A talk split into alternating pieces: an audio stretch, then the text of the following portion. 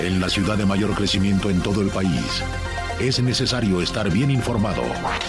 Radar 107.5 FM y Radar TV, Canal 71, la tele de Querétaro, presenta Radar News.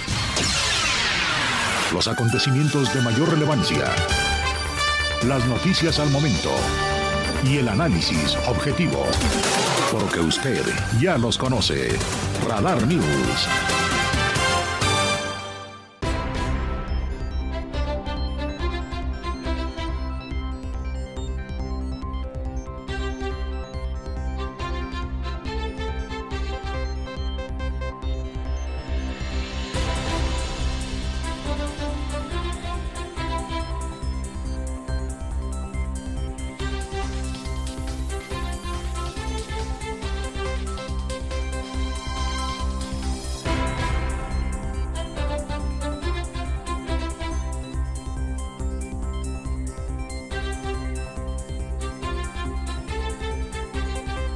Están? Muy buenas tardes. Gracias por estar con nosotros en una nueva emisión de Radar News. Un nuevo mes, febrero, mes del amor y la amistad.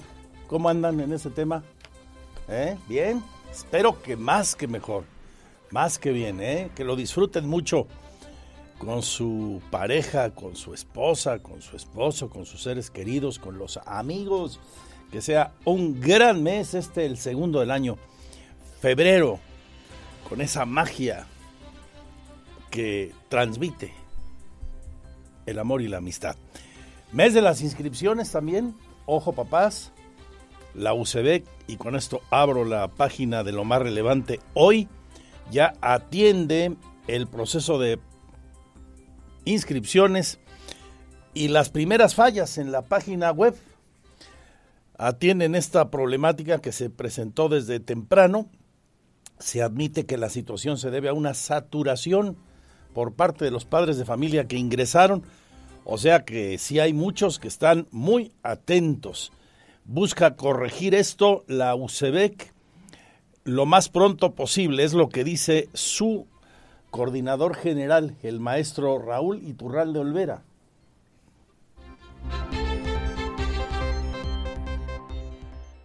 Me reporta en la Dirección de Tecnologías que lamentablemente por una saturación tuvimos un problema técnico que ya el proveedor del servicio de Internet está resolviendo. Tan pronto esté totalmente resuelto el asunto, se lo vamos a compartir. Estamos muy al pendiente ahí, Chuchote Producción, nuestro coordinador de noticias, Juan José Arrola, todos pendientes para avisarle a usted una vez resuelto totalmente ese problema informático, dice el maestro Raúl Iturral de Olvera. Interesante información la que hoy eh, compartió el gobernador del estado, Mauricio Curi González, a propósito de la visita del presidente de la República, de la reunión de la CONAGO, de su encuentro privado con López Obrador del próximo domingo una estrategia que plantea para buscar que las unidades pesadas realmente circulen por los libramientos. El tema es un subsidio. Plantea la posibilidad de un subsidio en las eh, casetas y en particular en una primera para que de esta forma quienes ponen como pretexto el cobro de la caseta, el peaje, pues no lo tengan y, lo utilicen.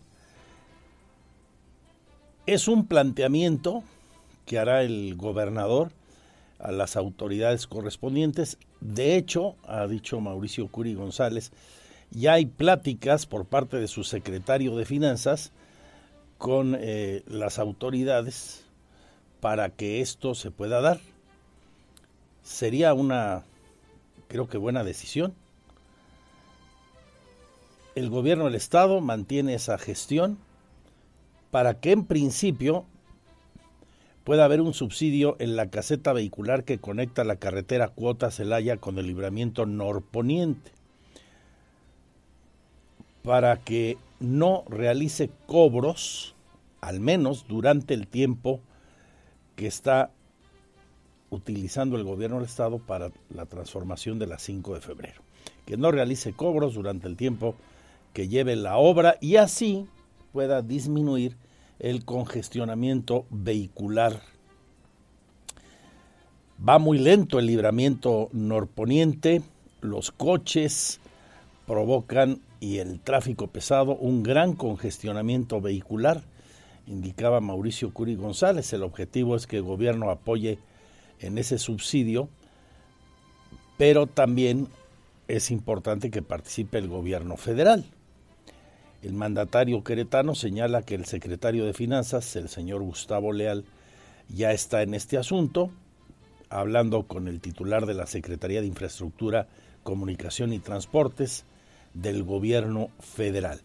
Quedaron de verse el domingo, confirmó Mauricio Curi, quien además mencionó que el libramiento norponiente está recibiendo una inversión de 20 millones de pesos. Están colocándole alumbrado público en la, en la zona de viñedos, es donde están iniciando con este trabajo para que esté iluminado. También con ese recurso se construye un puente peatonal y se va a construir en ese lugar un nuevo módulo de seguridad pública, señala Curi González. Al tiempo también de referir que ya hay 15 gobernadores invitados que han confirmado su presencia en la reunión de la CONAGO y el evento posterior en el Teatro de la República con motivo del aniversario de la promulgación de nuestra Carta Magna. También decir a ustedes que como suele ocurrir cada año que viene el presidente de la República, grupos sociales se manifiestan. Es un espacio eh, que tiene eco, que tiene repercusión nacional, la visita de un presidente y de tanta gente eh, relevante con motivo de ese acontecimiento y pues buscan justamente eh, subir a esa ola y que sus planteamientos tengan más repercusión. Recordarán aquel que se pasó de repercusión cuando era gobernador Ignacio Loyola y presidente de la República Ernesto Cedillo Ponce de León, y se armó un escandalazo porque grupos de dirigencias sociales de Querétaro atacaron uno de los camiones en donde se trasladaba la comitiva, secretarios de Estado del presidente Cedillo. Varios de ellos, con motivo de aquellos disturbios, permanecieron en prisión durante una larga temporada. Uno de los más emblemáticos, el, profesor Jerónimo Sánchez y algunos más. Después de aquello no volvió a darse algo siquiera parecido, pero no ha dejado de haber manifestaciones, con independencia del partido que gobierne. En su momento el PRI, en su tiempo los dos presidentes emanados del PAN, después con eh, Ernesto, con Enrique Peña Nieto, e incluso ha habido sus manifestaciones en las visitas 5 de febrero del presidente eh, López Obrador. Varios de esos grupos sociales afines a la izquierda mexicana y a la izquierda queretana, concretamente, ahora quien ya está informando de su manifestación es Pablo González Loyola, dirigente histórico de la izquierda aquí, y quien es el líder de la Unión Cívica Felipe Carrillo Puerto. Van a estar como parte de una tradición ejerciendo su derecho a la libre expresión y manifestación, ha dicho Pablo González al ser entrevistado por los micrófonos de esta, la segunda de Radar News. También hablaremos con la gente del Instituto Queretano del Transporte, transformado ahora, ya sabe usted, en Agencia Estatal de Movilidad.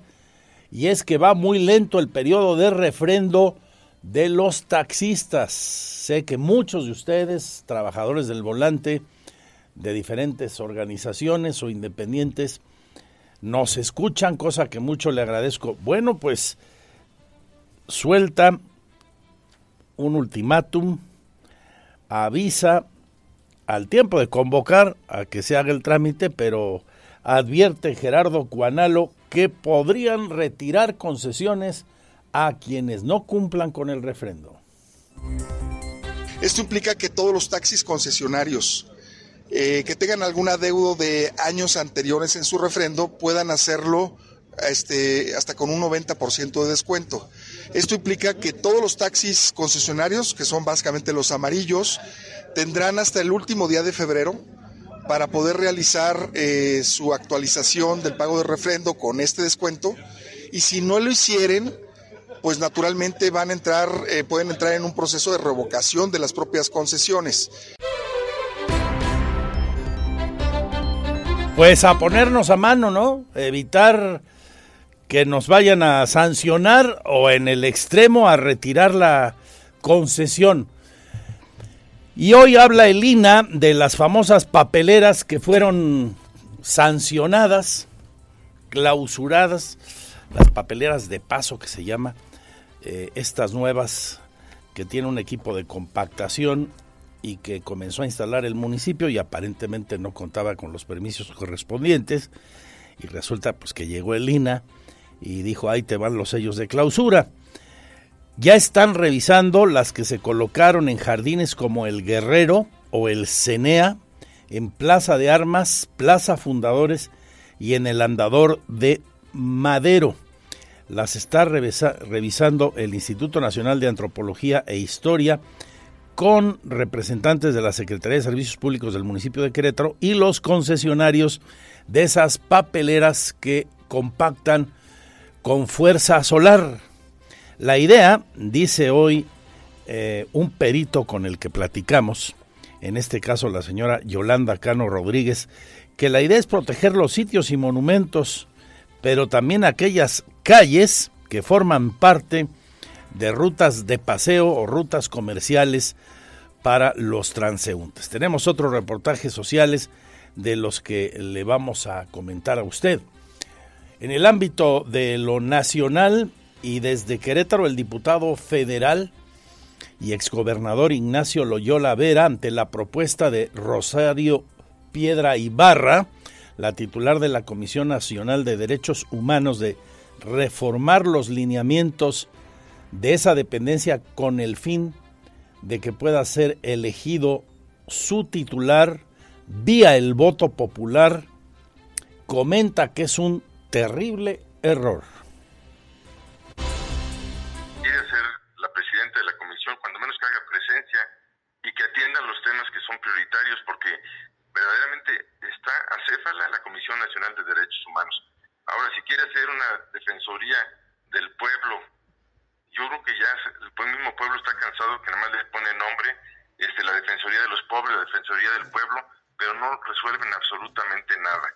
Ya no es cosa, y fíjate, por un lado quieren hacer instituciones distintas, es destruir, por un lado, la, verdadera institución que debe impartir justicia para llevarla a la Comisión de Derechos Humanos. Yo creo que son errores que están cometiendo con un fin perverso. Ya lo veremos más adelante cuál que persiguen, pero yo creo que no, eso no, es viable tampoco. Bueno, en pocas palabras, que mejor se ponga a trabajar y además, además, a trabajar en lo importante, le dice Ignacio Loyola a la polémica claramente López Obradorista Rosario Robles Ibarra. En el ámbito nacional, hoy el presidente de la República volvió a hablar del juicio de Genaro García Luna. Ayer, si usted nos escuchó, le platicaba aquí que uno de los testigos de la Fiscalía había comentado que claramente García Luna controlaba todo el tema de la droga vía el Aeropuerto Internacional de la Ciudad de México y que protegía a uno de esos grupos criminales que manejaban el trasiego por ahí, por ese importante puerto aéreo. A esto se refirió el presidente hoy, utilizando términos como los que suele eh, poner en uso López Obrador cuando se trata de sus villanos favoritos y en este caso de un hombre tan cuestionado como Genaro García Luna. De paso, cuestiona a la organización internacional que funciona en Estados Unidos para el tráfico de drogas y a la que tiene que controlarlo.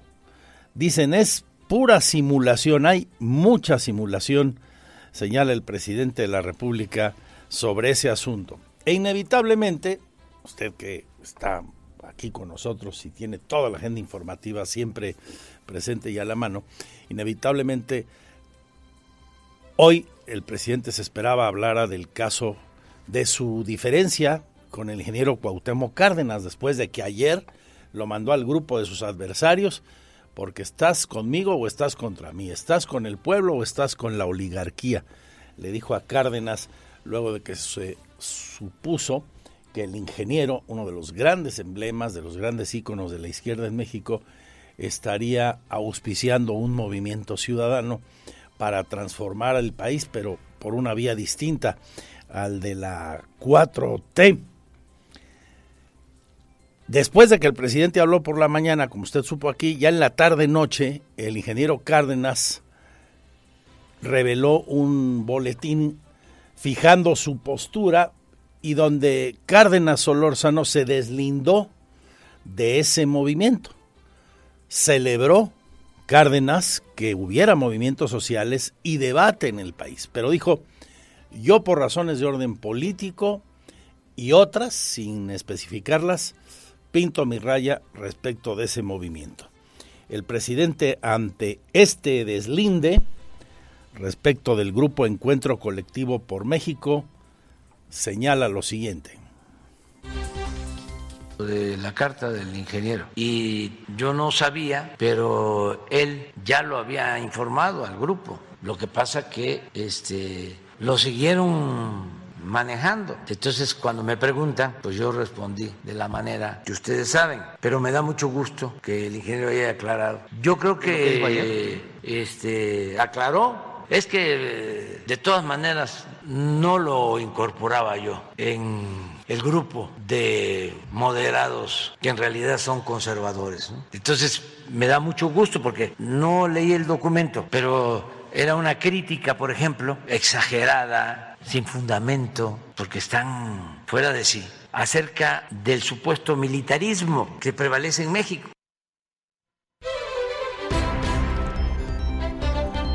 Bueno, pues eh, enmienda la plana el presidente al tener más información sobre la postura del ingeniero Cuauhtémoc Cárdenas Solórzano.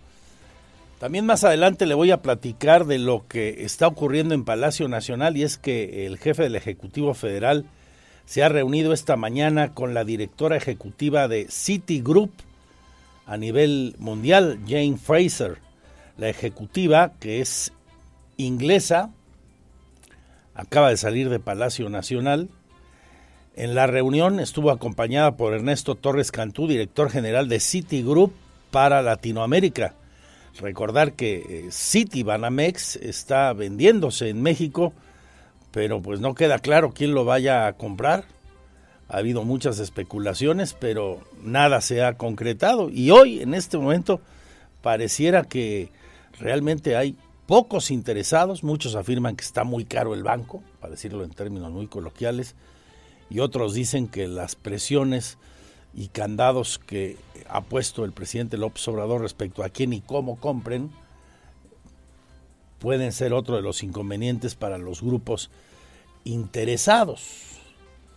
Yo pienso que sí, ojalá lo deseamos, dijo López Obrador, que esto se resuelva pronto en beneficio del sistema bancario y de nuestro país.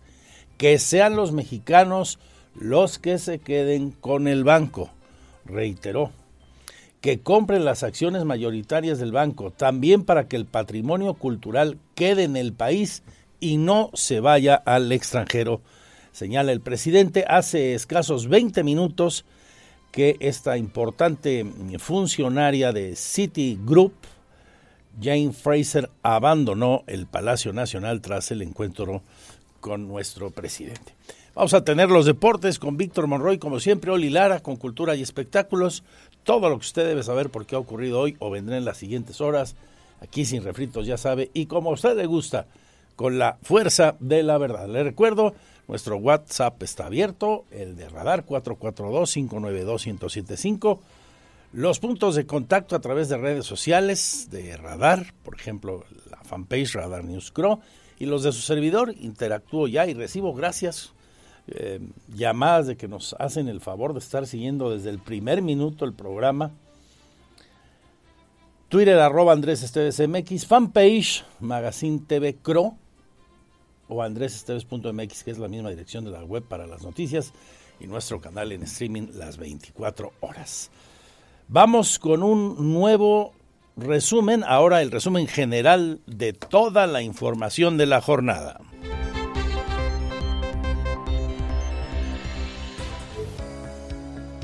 Estas son las efemérides del primero de febrero. El primero de febrero de 1823, Antonio López de Santana y José Antonio Echevarrí promueven el plan de Casamata entre los jefes del ejército para exigir la reinstalación del Congreso y el desconocimiento de Iturbide como emperador. Para el año de 1900, el pintor Pablo Picasso realiza una muestra de dibujos en la taberna Els Quatre Gats en Barcelona. En el año de 1946 es elegido el primer secretario de la ONU siendo el noruego Trygve Lai. En 1958, la Escuela Nacional Preparatoria inicia sus cursos en el Colegio de San Ildefonso. Su primer director fue Gavino Barreda, promotor del sistema. En 1964, el grupo The Beatles con la canción I Want to Hold Your Hands alcanza el número uno de la lista de éxitos en Estados Unidos. Para 2007 se expide la Ley General de Acceso de las Mujeres a una vida libre de violencia, que tiene por objeto prevenir, sancionar y erradicar la violencia contra las mujeres, así como los principios y modalidades para garantizar su acceso a una vida libre de violencia que favorezca su desarrollo y bienestar. Para finalizar, cada primero de febrero es la apertura del segundo periodo de sesiones ordinarias del Congreso de la Unión. En ambos periodos de sesiones, el Congreso se ocupará del estudio, discusión y votación de las iniciativas de la ley que se le presenten y de la resolución de los demás asuntos que le correspondan conforme a esta Constitución. Para Grupo Radar, Adrián Hernández.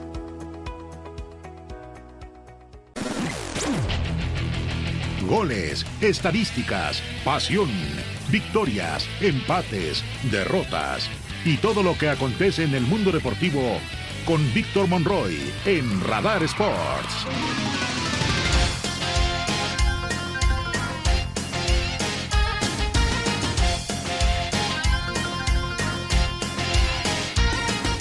¿Cómo le va? Muy buenas tardes, bienvenidos a la información de los deportes. Mi nombre es Víctor Monroy y les saludo con mucho gusto el día de hoy. Bueno, pues la noticia que desde muy temprano ha estado eh, acaparando los eh, principales titulares de las plataformas digitales, de los medios especializados, es el adiós. Esperemos, vamos a ver si ahora sí es el adiós definitivo de Tom Brady luego de que anunciara su primer retiro y volviera para disputar un torneo eh, con los Bucaneros de Tampa Bay. Bueno, pues resulta que Tom Brady hoy muy tempranito anunció que deja de ser jugador profesional, esto luego de 23 años dentro de la liga más importante de fútbol americano en el mundo, con siete Super Bowl en sus vitrinas, seis de ellos con los Patriotas de Nueva Inglaterra y uno más con los Bucaneros de Tampa Bay. El ahora ex coreback de 45 años informó a través de un video en redes sociales que está retirado oficialmente. Dice en este video que envió, fue otro proceso difícil, pero esta mañana decidí grabar y decirles a ustedes primero, realmente les quiero agradecer a todos por dejarme vivir mi sueño, los amo comentó mientras pues se veía como contenía las lágrimas Tom Brady en este video que publicó el día de hoy en sus redes sociales. Tom Brady se va como el jugador más laureado en la NFL, no solo por sus títulos, sino también porque estableció N cantidad de récords en la posición de mariscal. Récord, por ejemplo, eh, yardas, yardas con pase, pases de anotación, triunfos en campaña regular, triunfos en playoff, fue cinco veces MVP del Super Bowl, este, tres en temporada regular, fue dos veces el ofensivo más valioso, recibió llamados al Pro Bowl en 15 ocasiones. Vamos, la verdad es que es un jugador de esos de época que hoy está diciendo adiós al fútbol americano profesional. Regresó después de que ya había anunciado su retiro, después de que ya había dicho que ya no iba a volver, lo hizo y su última temporada con los Bucaneros no fue lo esperado. Por primera vez tuvo una marca perdedora de ocho ganados, nueve perdidos y fue eliminado en ronda de comodines por los Vaqueros de Dallas. Después de esta derrota, sonó incluso, hubo versiones que decían que iba a llegar posiblemente a los Raiders o a los Delfines incluso hasta los 49 de San Francisco, pero todo quedó descartado con su adiós, el adiós de Tom Brady, un jugador, insisto, de esos de época, de esos que pues estarán presentes por mucho tiempo en la historia, en la historia del fútbol americano profesional.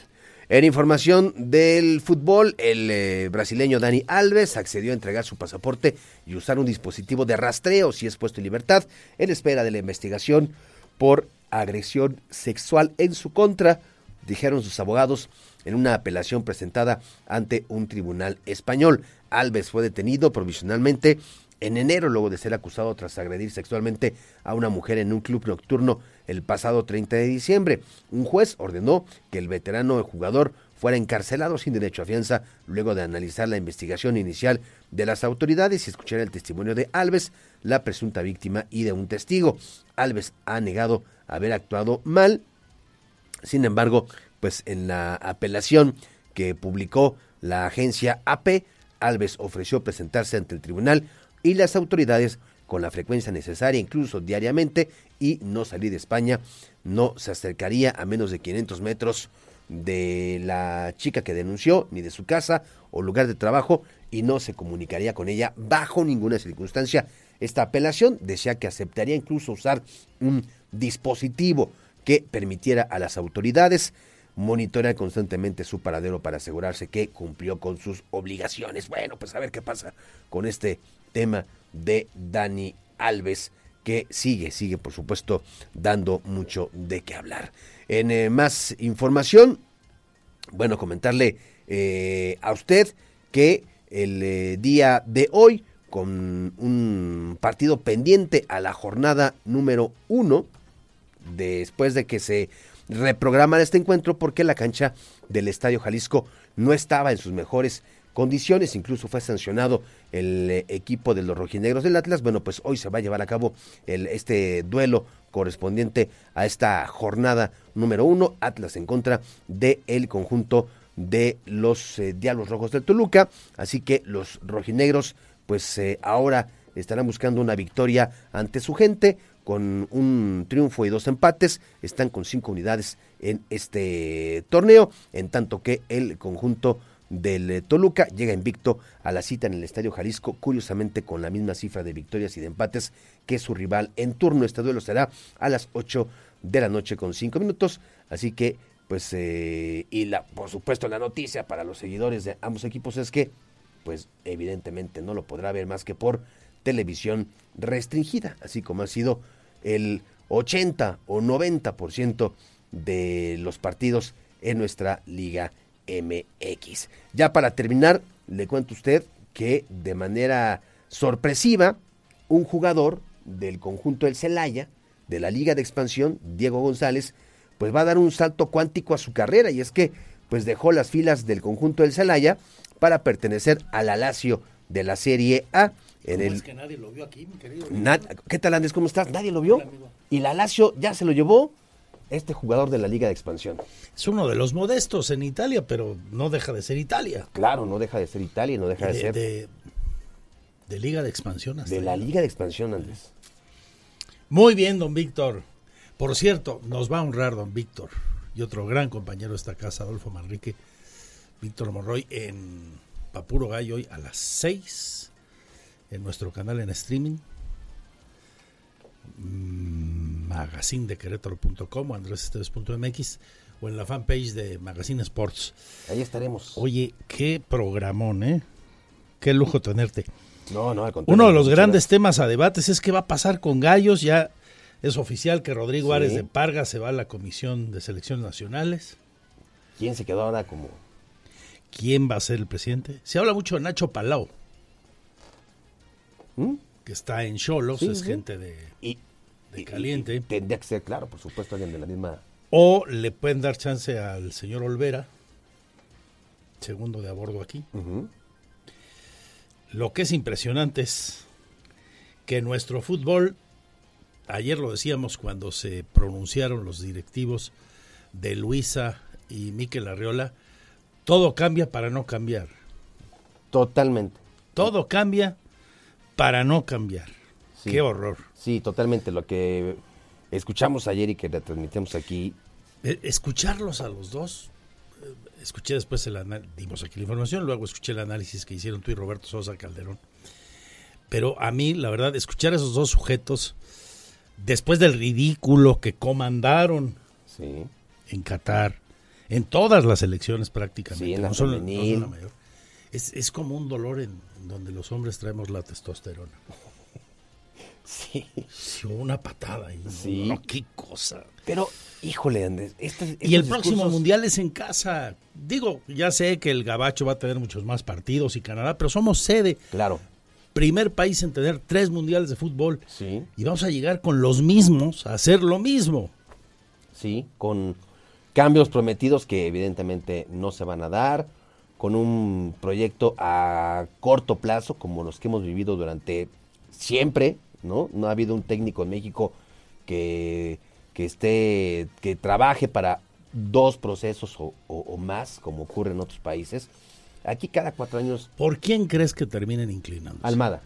¿Tú crees que Almada? Guillermo Almada, seguramente. Fíjate que yo pensaba en él porque sería la decisión más sensata.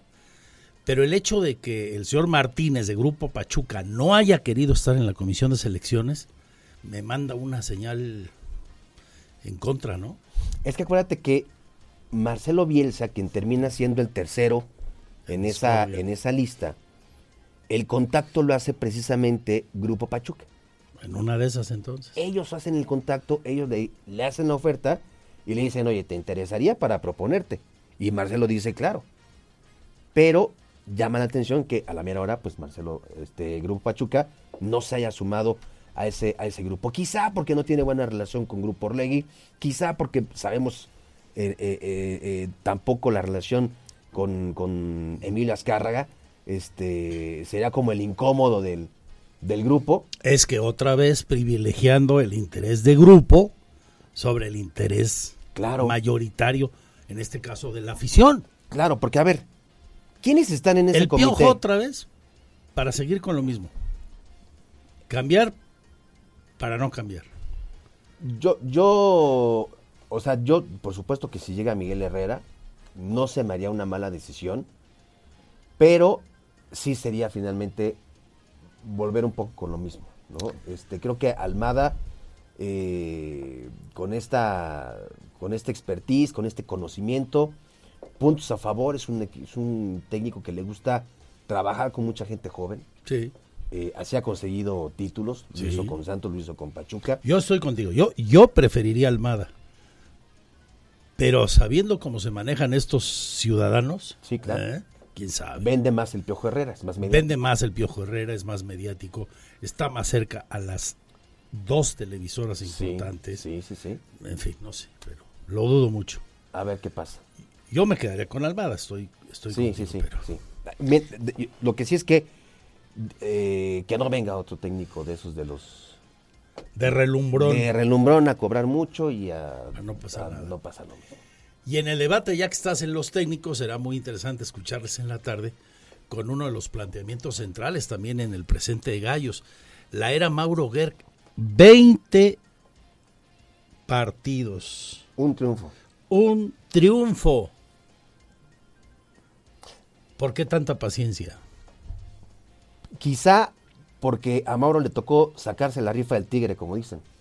Él la compró. Él la compró, pero con las condiciones adversas que ya todo el mundo sabía, con una directiva que no estaba dispuesta a invertir, con una directiva que no quiere trabajar en pro del fútbol queretano. Yo no sé qué tanta, o sea, sí hay una responsabilidad compartida, pero no sé qué tanto justo sería darle este el, el- un gran porcentaje de culpa a Mauro, ¿eh? Pero un, Trabaja con lo que puede, uno, uno, un partido uno, y es para que ya, de, de 20 ganados sí. es muy poco.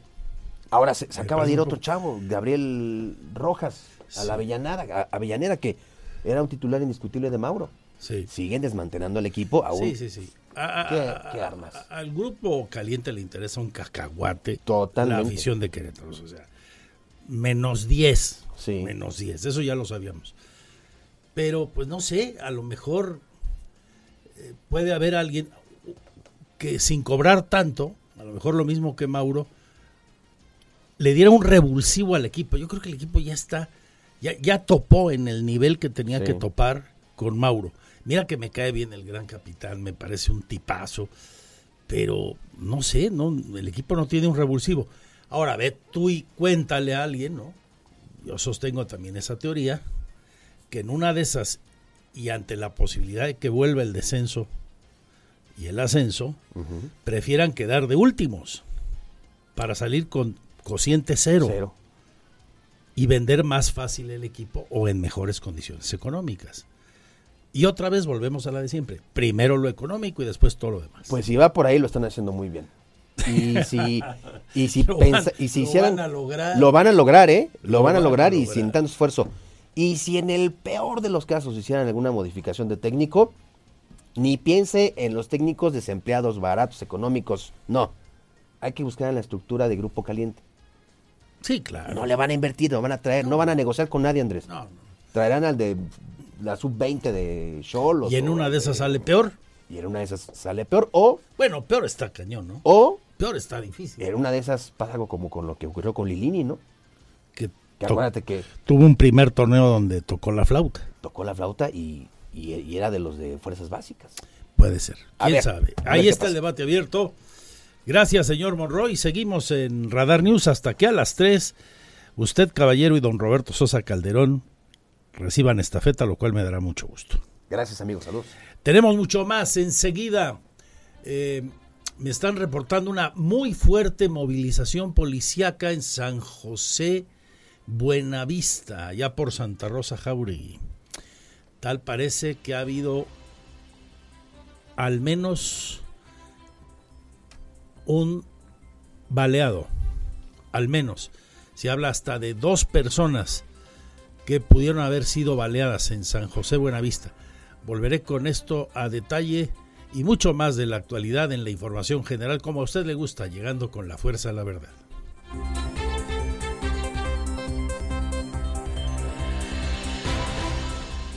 Porque siempre estamos cerca de ti. Síguenos en nuestras redes sociales. En Facebook, Radar News Querétaro. En Instagram, arroba Radar News 1075 FM. En Twitter, arroba Radar News 1075. Radar. Teatro, cine, conciertos. El show business en Querétaro en Radar News Entertainment. Excelente miércoles, mitad de semana. Buenas tardes, Andrés, y a todos los radioescuchas de Radar News. Soy Olivia Lara y les presento la sección de cultura y espectáculos. Recientemente se dio a conocer que a partir de la nominación de Andrean Bryce Buruk, la Academia dio inicio a una investigación o revisión de los reglamentos y estatutos que establecen las formas aceptadas por la organización para la realización de campañas con miras a que los miembros tomen en cuenta los títulos de las películas y el talento que participó en ellas para considerarlos en las nominaciones de las diferentes categorías. Y es que Rice Buruk apareció en el apartado de Mejor Actriz junto a nombres de estrellas consagradas o en franco ascenso en Hollywood y que cuentan tanto por las películas con las que compiten como en sus carreras con el respaldo de los más grandes estudios de cine. Con su nominación al Oscar en la categoría de Mejor Actriz por su trabajo en la película To Leslie, del director Michael Morris, un título independiente en el que encarna a una madre soltera de Texas que ve su vida trastocada al ganar la lotería y comenzar a despilfarrar el dinero, y que fue estrenada en el Festival de Cine de South by Southwest en marzo del 2022. Fue el hecho de que To Leslie se tratara de una película tan pequeña, el elemento sorpresivo de la nominación de la actriz al Oscar, pero sobre todo la campaña que varios actores hicieron en redes sociales para llamar la atención de los miembros de la academia, lo que dio pie a que ésta abriera la investigación sobre el proceso previo a las nominaciones. Sin embargo, este martes People confirmó que no se retirará la nominación de Rice Burugh a Mejor Actriz.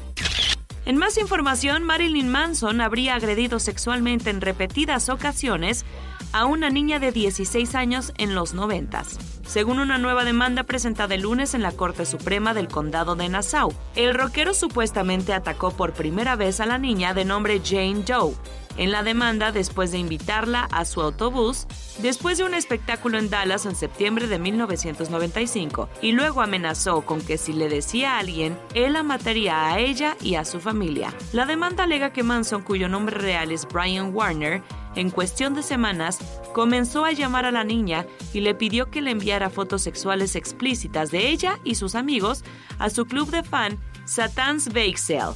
Manson, que ahora tiene 54 años, le invitó a un espectáculo en diciembre de 1995 en Nueva Orleans, donde según la demanda la llevó de regreso a su autobús y nuevamente la agredió sexualmente, incluso besándola y mordiéndola en el pecho. Agregó la víctima que las discográficas sabían que el artista estaba invitando a menores a su autobús después de los espectáculos y eran muy conscientes de su obsesión con la violencia sexual y la agresión sexual infantil. Por último, la modelo Naomi Campbell ha llevado con secretismo el interés público en torno a su sorprendente experiencia en la maternidad. La diva de las pasarelas se convirtió en madre hace casi dos años, poco antes de que entrara en su sexta década de vida, y optó por no compartir más detalles de los estrictamente necesarios en la entrevista que concedió posteriormente a la revista Vogue en la que posaba por primera vez con su bebé en brazos. En ningún momento se ha confirmado si el bebé llegó al mundo mediante un proceso de gestación subrogada y tampoco se conoce su nombre. En todo este tiempo las apariciones de la pequeña en las redes sociales de su famosa madre pueden contarse con los dedos de una mano y en ningún momento se aprecia su rostro. Por supuesto todo se debe al celo con el que la modelo británica ha protegido su derecho a la intimidad lo que tampoco significa que esté dispuesta a renunciar por completo a presumir públicamente de su niña de vez en cuando, además de sacar el máximo partido a la maternidad y descubrir el mundo con su hija. Naomi Campbell está muy centrada estos días en su realización personal y profesional. Como revelaba en una entrevista reciente, la artista ha estado preparando cursos y guías de orientación para instruir a sus futuras sucesoras en las pasarelas, además de trabajar en otros muchos proyectos en el futuro. Esto fue todo en Cultura y Espectáculos. Buen provecho, excelente tarde y hasta mañana.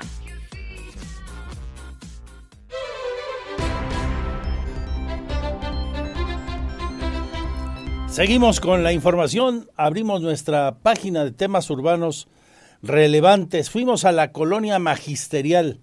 Por allá estaban pidiendo más seguridad. Se habla de los botones de emergencia como una acción positiva. Alejandro Payán en el sitio. Para los vecinos de la colonia magisterial, la instalación de botones de emergencia es positiva, pues refuerza la seguridad y la vigilancia, aunque no les han informado sobre cómo opera este mecanismo tecnológico. Raquel Arroyo, vecina de la calle José María Hernández, afirmó que es buena medida, aunque desconocían la colocación de estos botones. No funciona. No. Y no sabían los que iban a colocarlo. Hasta después yo me di cuenta por una señora que me dijo que ya estaba el botón, porque hace poco yo me caí hace como tres meses, como a las nueve de la noche, y quedé tirada en la banqueta y no sabía yo ¿A quién recurrir? A quién recurrir, sí. Ah, es buena medida, me parece muy bien. Muy bien. Ya que aquí seguido sufrimos robos. Sí, me acuerdo que aquí amaneció un carro sin llantas, ¿no? Ajá. Hace como unos un par de años. Sí, y a mí ya me han robado como en cuatro ocasiones. Sí, sí. Ulises Pichardo, propietario de una miscelánea, dijo que es positivo contar con cámaras y el botón para una rápida respuesta de la policía. Pues está perfecto, ¿no? Para todo lo que el servicio que dé el gobierno, entonces yo creo que es una medida para eh, para toda la sí, para toda la seguridad que debe haber. Oiga, y cuéntenos, este, ¿no les han explicado todavía cómo funciona? ¿Alguien se ha acercado con los vecinos a decirles, miren, funciona así o cómo está el mecanismo? No, no. Finalmente, Claudio Navarrete dijo que sí conoce cómo funcionan los botones, por lo que lo usaría en caso de ser necesario, aunque reconoce que su colonia es tranquila. Sí, solo se usa en caso de emergencia, ¿no? Un robo, este, ya tal vez sea casa habitación o, o tal vez a uno cuando va caminando. Usaría en caso de alguna situación, ¿no? Claro, pero por ahorita la verdad está muy tranquila esta colonia. Para Grupo Radar, Alejandro Payán. Hoy arrancó el proceso de inscripciones para el nuevo ciclo escolar y con algún problema. Fuimos a consultar a la UCEBEC sobre este asunto. Dicen que se colapsó eh, la página web donde se lleva a cabo este proceso de preinscripciones, pero que están en vías de solucionarlo. Hasta ahora no ha habido ningún cambio respecto a esta información que toma Andrea Martínez al charlar con el titular de UCEBEC, el maestro Iturralde. En el primer día del proceso de preinscripciones se registraron fallas en la página web, confirmó el coordinador general de la UCEBEC, Raúl Iturralde Olvera. Admitió que esta situación fue atendida y se debió a una saturación por parte de los padres de familia que ingresaron con el fin de realizar el proceso para identificar la escuela preasignada a sus hijos que ingresan a preescolares, primarias y secundarias. Añadió que el proveedor de la página web trabajó en resolver los problemas que se presentaron, por lo que a la brevedad se restablecería el servicio Reporta en la Dirección de Tecnologías que lamentablemente por una saturación tuvimos un problema técnico que ya el proveedor del servicio de Internet está resolviendo. Iturralde Olvera pidió a los padres de familia tener paciencia durante estos días, debido a que se contempla una saturación del sistema, pues esperan hasta 90.000 registros de alumnos de nuevo ingreso. El coordinador general de la UCEBEC recordó que este proceso febrero, mes de las preinscripciones, se llevará a cabo del primero al 15 de febrero. Para Grupo Radar, Andrea Martínez. Otro asunto importante para la zona urbana lo plantea hoy el gobernador es un tema, dice Mauricio Curi, que tratará con el secretario de Comunicaciones el fin de semana, cuando venga con el presidente al evento de la CONAGO y de la promulgación de nuestra Carta Magna. Trata Mauricio Curi de que el gobierno federal y el gobierno estatal también le entra con su lana, subsidien las casetas que tienen que ver con los libramientos para evitar que el tráfico pesado tráfico de carga que puede evitar pasar por la zona metropolitana, por la zona urbana, lo haga. Vamos a ver si tiene eco. La idea es que haya ese subsidio durante, al menos, el periodo que la obra de las 5 de febrero se llevará en su ejecución, o sea, de aquí a septiembre-octubre.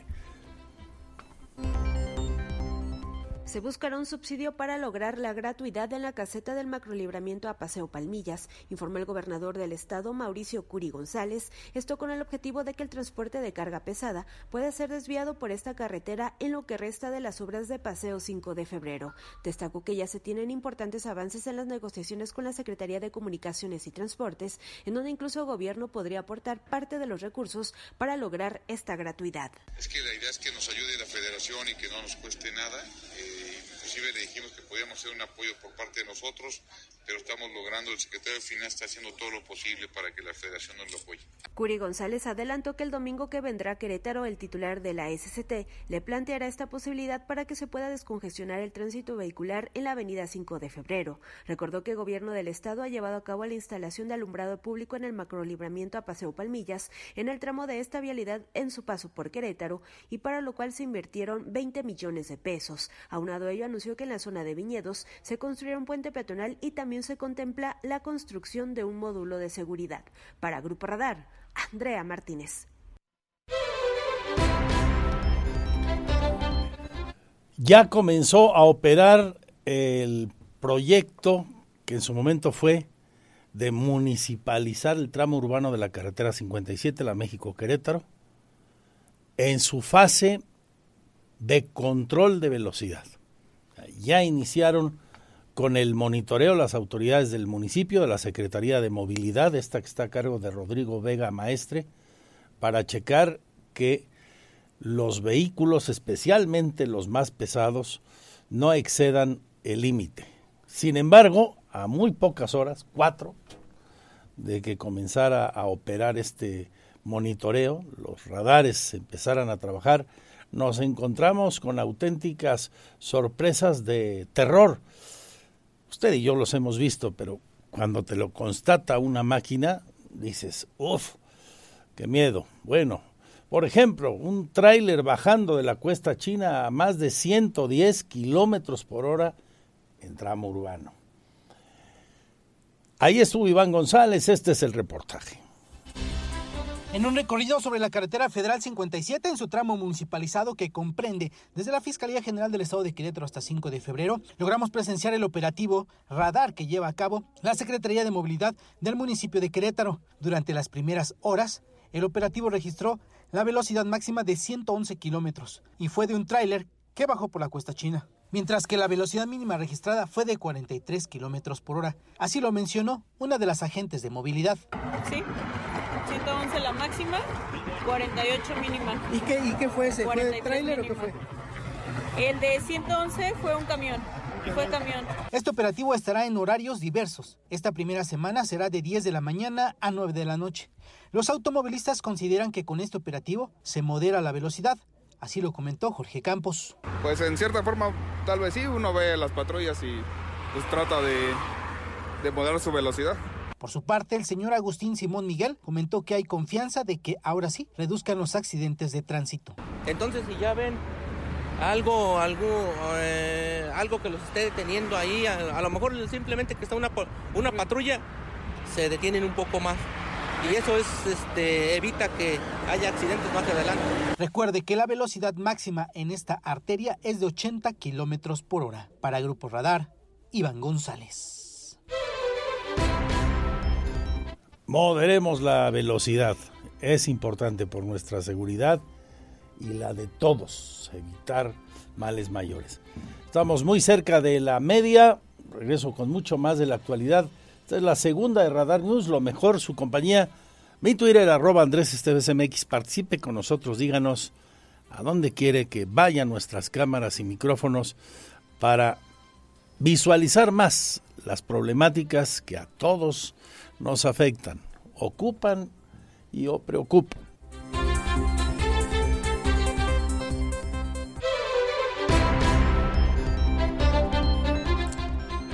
Las 2 con 31 minutos de este primer día de febrero. ¿Ya apartaron sus tamales los que deben para mañana? Por aquí veo varios, ¿eh? Una de las que debe está ahorita en casita reposando. Saludos, Lina Salinas. Mañana al menos los envías, ¿no? Por el mensajero que tú gustes, pero que a nadie se nos escape cumplir el compromiso de los tamales. Y nos tocó el, el niño, el muñequito en en la rosca el 5 o 6 de enero. Qué delicia el tamal, ¿no? En cualquiera de sus versiones. Los hay muy sabrosos y pa' más. ¿eh? La gastronomía mexicana tan rica, tan eh, sabrosa, tan, tan suya, tan nuestra. Mañana, tamaliza, tamaliza. Bueno, cambiamos de asunto. En este febrero, como cada año, el día 5, como casi cada año, ha habido excepciones, las menos afortunadamente, la cita de la República, la cita de los poderes de la Unión es aquí, en el histórico recinto del Teatro de la República, ese que está ahí en la esquina que conforma las calles de Juárez y Ángela Peralta. La historia de México se ha escrito muchas veces ahí, no solo con la promulgación de nuestra Carta Magna, sino con otros sucesos que a partir de aquello se han hecho realidad en ese lugar tan hermoso de nuestro centro histórico. Este 5 de febrero ahí estará también la CONAGO reuniéndose con el presidente de la República. El gobernador anfitrión el día de hoy, o sea, nuestro gobernador Mauricio Curi dice que ya al día de hoy 15 de sus homólogos han confirmado su asistencia. Aquí nos lo platica en la previa al gran encuentro de este fin de semana. Ya han confirmado 15 gobernadores que vendrán a Querétaro este 5 de febrero para la reunión de la Conferencia Nacional de Gobernadores CONAGO con el presidente de la República Andrés Manuel López Obrador, dio a conocer el mandatario estatal Mauricio Curi González. Señaló que aún se espera en los próximos días la confirmación de otros gobernadores para asistir a este encuentro. Precisó que la logística de la reunión de la CONAGO estará a cargo del secretario de Gobernación Adán Augusto López Hernández. Sí, eh, Adán Augusto nos confirmó que sí, ese día el domingo. Esto lo está manejando directamente la Secretaría de Gobernación. ¿Cuántos gobernadores han confirmado? Han confirmado hasta el momento 15 y seguramente vendrán más.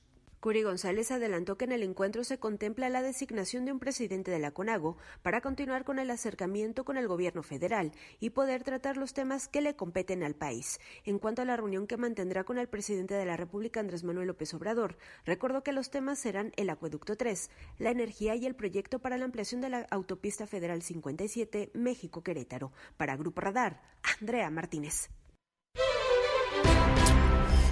Notas eh, destacadas en la última hora, la Reserva Federal de los Estados Unidos acaba de anunciar que sube 25 puntos base a las tasas de interés y que apunta a más aumentos. La Reserva Federal eleva así sus tasas de un rango de 4.5 al 4.75% y puede haber más alzas en los siguientes encuentros para revisar la tasa de interés, se dice desde Nueva York.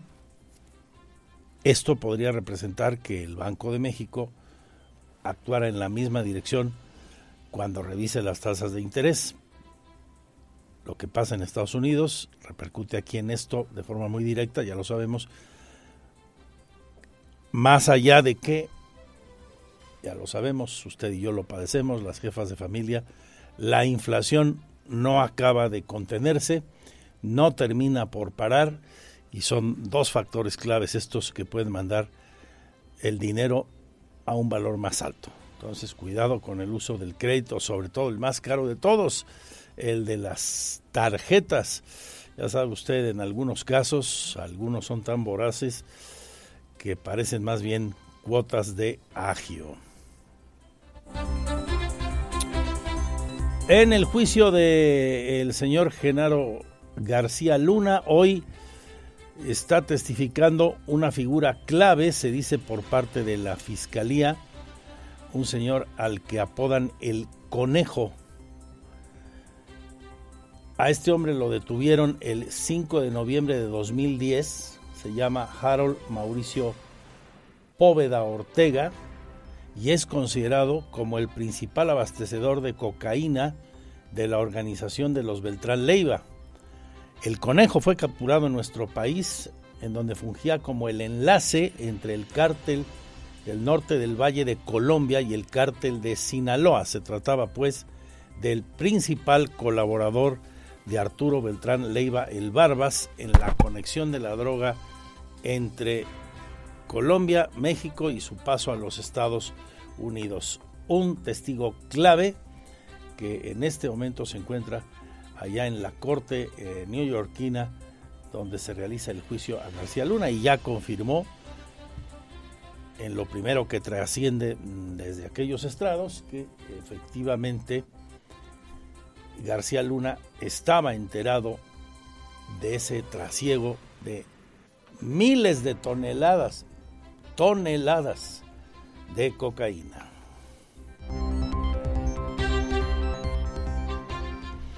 Atención a mis amigas y amigos taxistas, hoy desde la autoridad que regula el uso del servicio público en la modalidad de taxi y el resto del transporte colectivo, la Agencia Estatal de Movilidad, se manda una advertencia y una recomendación hagan su refrendo en el plazo convenido, febrero, y pónganse a mano los que deban con aquello que adeudan, porque la advertencia es de que pudiera haber retiro de concesiones. Andrea Martínez. Podrían retirar las concesiones a aquellos taxis que no se regularicen en el pago del refrendo, advirtió el director de la Agencia Estatal de Movilidad, Gerardo Cuanalo Santos, esto luego de que se encuentra en proceso un programa de regularización de taxis amarillos que concluye el último día de febrero, y lo cual implica que los concesionarios que tengan adeudos de años anteriores en su refrendo se pongan al corriente. De esta manera precisó que de no hacerlo, a partir de marzo corren el riesgo de entrar en un proceso de revocación de la concesión. Esto implica todos los taxis concesionarios eh, que tengan algún adeudo de años anteriores en su refrendo puedan hacerlo este, hasta con un 90% de descuento. Esto implica que todos los taxis concesionarios, que son básicamente los amarillos, tendrán hasta el último día de febrero para poder realizar eh, su actualización del pago de refrendo con este descuento. Y si no lo hicieren, pues naturalmente van a entrar, eh, pueden entrar en un proceso de revocación de las propias concesiones. Juan Los Santos dio a conocer que aproximadamente el 20% de los taxis amarillos que circulan en la zona metropolitana cuentan con algún adeudo, es decir, entre 1.500 y 2.000 unidades, por lo cual hizo un llamado a todos los concesionarios de taxis amarillos a que se acerquen y realicen el trámite y el pago en línea para que queden regularizados. Para Grupo Radar, Andrea Martínez.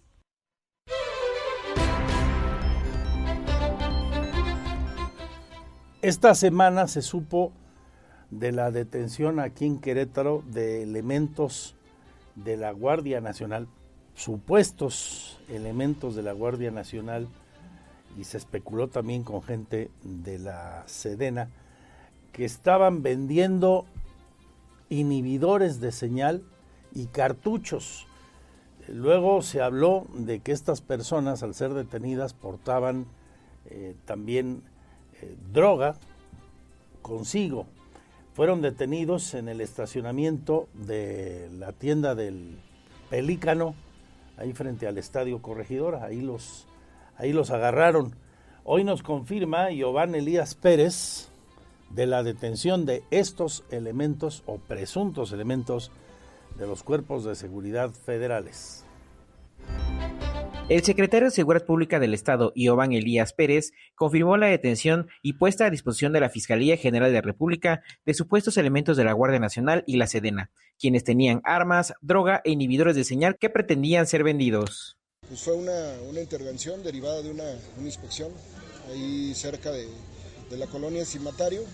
Se hace una inspección a un vehículo y personas y se les encuentran algunos inhibidores de señal de los llamados jammers algunos uniformes también de, la corporación de la que haces mención, identificaciones, cartuchos útiles, algo de también de metanfetamina y algunos medicamentos controlados y fueron puestos a disposición de la Fiscalía General de la República. Entonces, eran elementos de la Guardia Nacional? Eh, nosotros pusimos a disposición los documentos, credenciales, identificaciones, uniformes y a las personas para que la Fiscalía General de la República pudiera determinar. ¿De dónde eran? Bueno, eh, al parecer estaban adscritos a, un estado vecino. Estos sujetos fueron detenidos en el estacionamiento de la Mega del estadio tras una inspección donde se les encontraron uniformes, inhibidores de señal, identificaciones, cartuchos útiles y metanfetaminas. Los detenidos fueron puestos a disposición por delitos contra la seguridad pública, posesión de cartuchos de uso exclusivo del ejército y posesión de sustancias tóxicas. Reiteró que también fueron puestos a disposición los documentos, credenciales, identificaciones, uniformes y a las personas para que la Fiscalía General de la República determine su situación jurídica. Al parecer, estos sujetos se encontraban adscritos a un estado vecino, pero será la Fiscalía quien valide las identificaciones. Para Grupo Radar, Alejandro Payán. Y a las 2 de la tarde con 42 minutos le confirmo la primicia que le daba hace un momento. Tengo aquí la información, imágenes en andresesteves.mx, también en el Twitter de su servidor. Se ha localizado el cuerpo sin vida y con huellas de violencia, o lo que es lo mismo, pareciera tratarse de una ejecución. El cuerpo sin vida de dos varones en Buenavista, ahí en la delegación de Santa Rosa y en las inmediaciones de la hacienda, el lienzo que está por ahí, y una cancha de básquetbol ahí en la comunidad de Buenavista, ya está la fiscalía en el sitio. patrullas también de seguridad eh, pública municipal, observo en la imagen, y de elementos de fiscalía y POES. Además ya está también la camioneta del médico forense. Dos hombres habrían sido ejecutados hace apenas un rato ahí en Buenavista. Se trabaja en el lugar de los hechos. Le mantendré informado.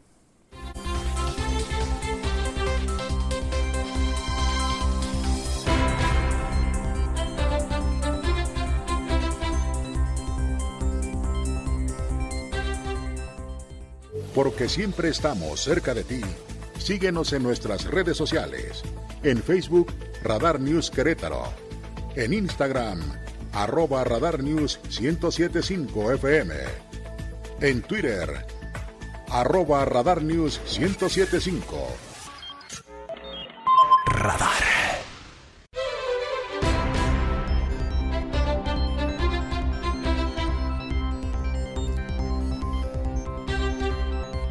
Bien, sigo eh, recibiendo información de lo que acaban de descubrir allá en Buenavista, luego de que fue encontrado sin vida en el sitio el cuerpo de dos personas. Encontraron dos cadáveres con huellas de violencia en las inmediaciones de la hacienda, el lienzo y la cancha de básquetbol de esa comunidad. Eh, vecinos consultados por eh, nuestros compañeros en andresesteves.mx nos dicen que no identifican que sean de ahí los dos muertos, no les parecen vecinos de la zona.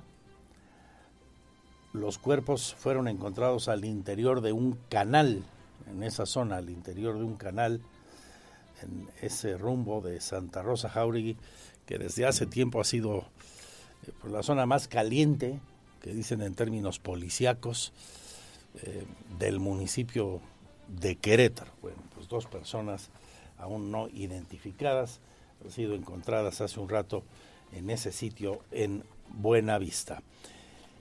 Cambiamos de tema.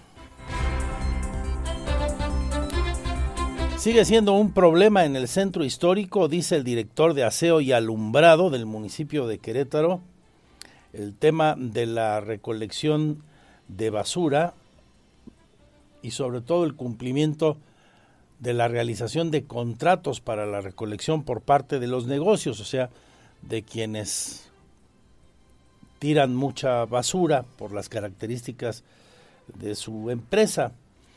De 3.500 licencias de funcionamiento que hay en esa delegación, solo hay 800 contratos de recolección nos dan el dato. Señor Payán. El director de aseo y alumbrado de la Secretaría de Servicios Públicos Municipales de Querétaro, Gustavo Pozo Martínez, informó que dentro del primer cuadro de la capital hay más de 3.500 licencias de funcionamiento, de las cuales solo hay 800 de recolección, aunque también se puede contratar el servicio con particulares, pero no todos cumplen esta medida. Tenemos ahorita identificadas algunas, algunas, algunos giros que este, no todos están cumpliendo. Mire, les voy a dar para, para, que vean, para ver si les hace sentido este tipo de giros, que de alguna manera están obligados a tener, a tener un servicio de recolección y no lo tienen.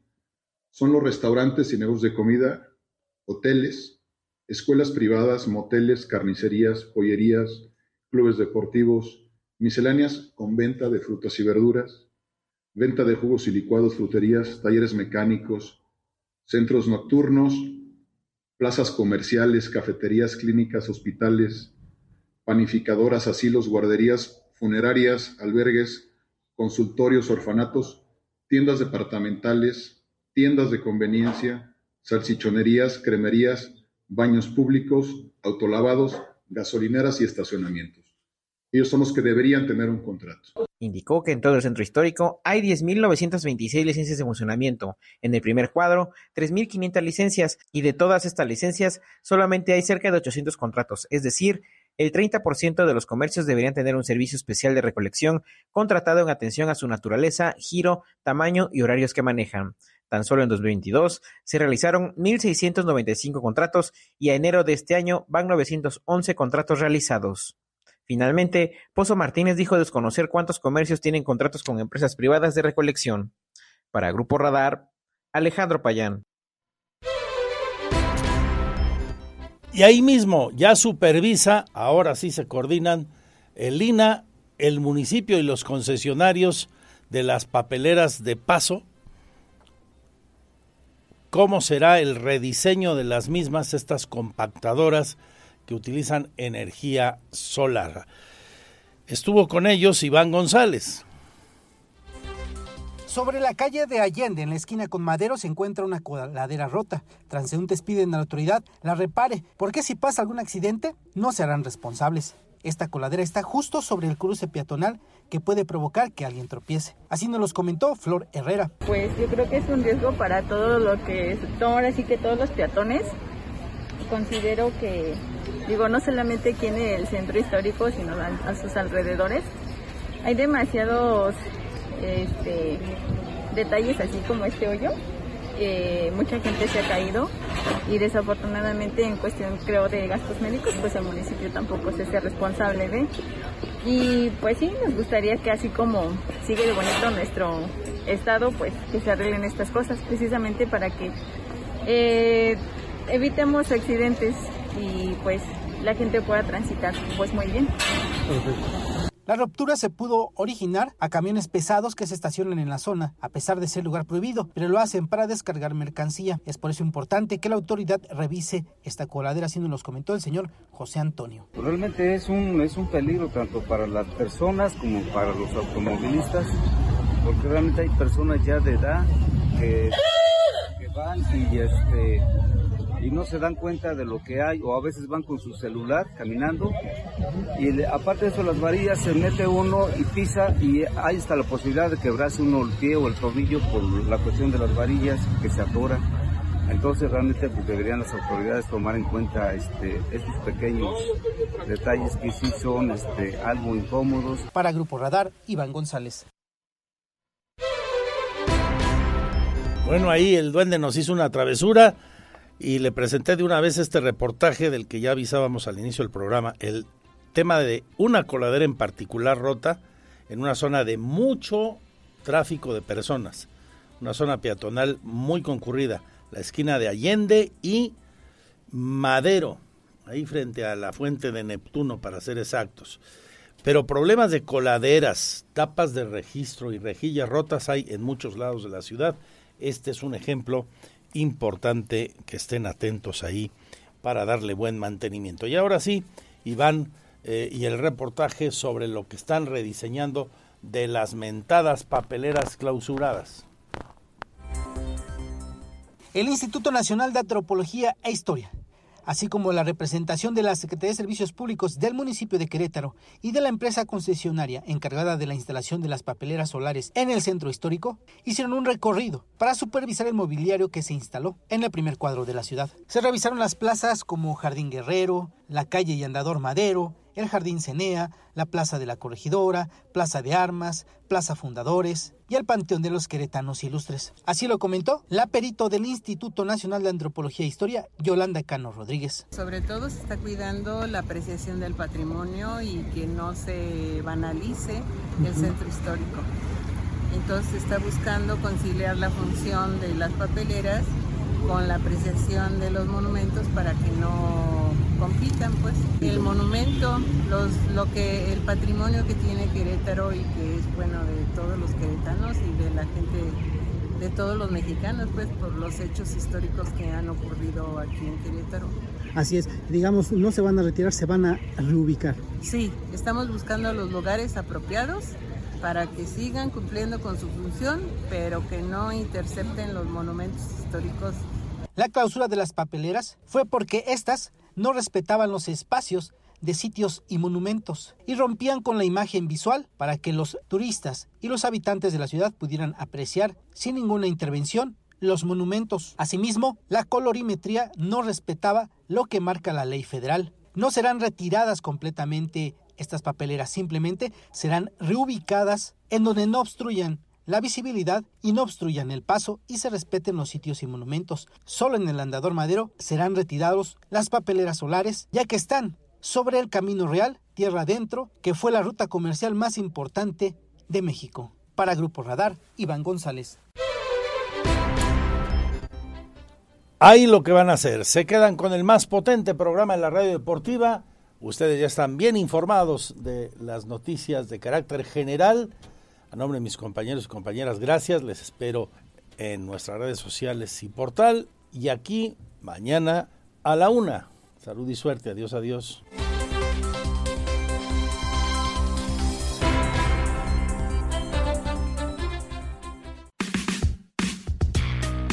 Lo ves. Radar TV, Canal 71, la tele de Querétaro. Lo escuchas. Radar 107.5 FM. En transmisión simultánea. Continuamos.